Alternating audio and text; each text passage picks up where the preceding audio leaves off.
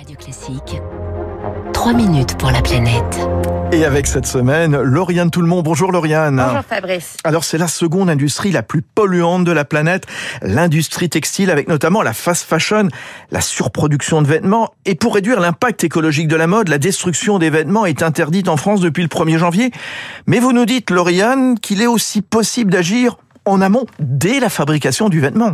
Oui, et c'est possible grâce à la biochimie. C'est en tout cas le pari de Sinovance, une start-up située au Génopole d'Evry, au sud de Paris. Brian Jester est le président de Sinovance. Le problème avec l'industrie de la teinture textile, c'est que c'est chimiquement intensif, ça pollue les cours d'eau et ça émet des gaz à effet de serre. 8% des émissions mondiales de CO2 viennent de la teinture des textiles. Ici, pas question de produits chimiques pour créer des teintures donc, mais de bactéries un peu particulières.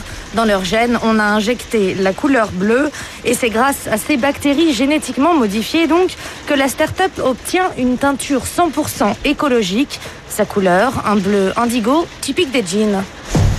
On utilise la centrifugeuse et on extrait la teinture des souches de bactéries.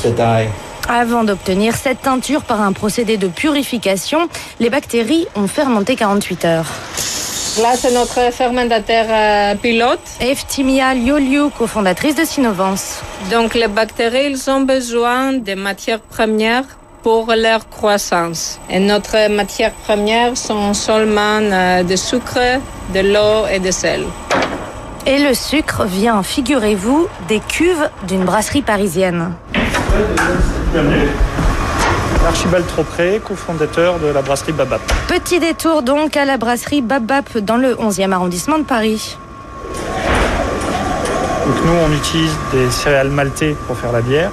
Quand on extrait le sucre du malt, on n'arrive pas à extraire la totalité.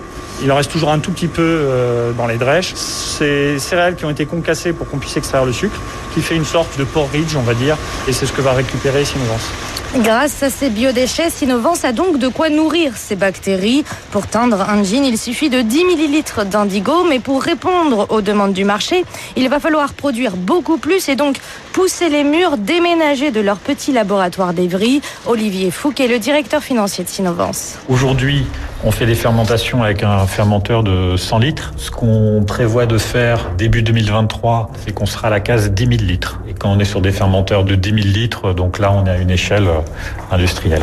Dans leur viseur, la compétition chinoise. Aujourd'hui, quasiment toute la production se fait dans quelques très grosses usines en Chine, avec une situation environnementale très opaque.